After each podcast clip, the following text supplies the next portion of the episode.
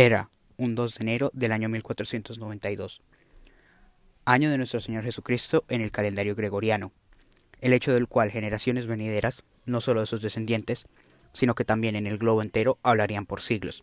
Evento que nos regaló historias, alegrías, canciones como Viva el gran rey don Fernando o Levanta Pascual.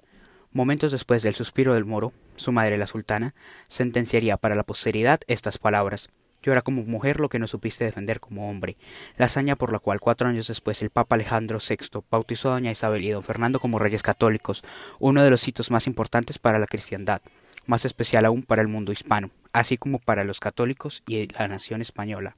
Aquel día, hace exactamente 529 años, los ejércitos, tanto de la corona de Aragón como de la corona de Castilla, tomaban Granada, entrando los reyes católicos en el último bastión musulmán de la península, que, tras una década entera de guerra, lograrían conquistar, haciendo así realidad el sueño de muchos, tales como el gran don Pelayo de Asturias, y uniendo España bajo una unión dinástica y una monarquía católica.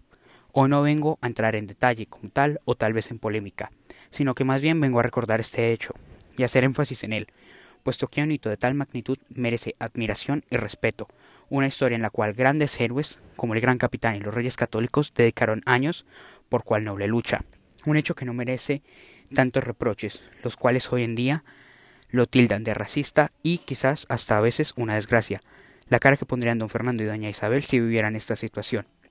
Hoy más que nunca se debe tener memoria histórica y recordar aquel gran hecho que marcó para siempre las páginas de los libros de historia.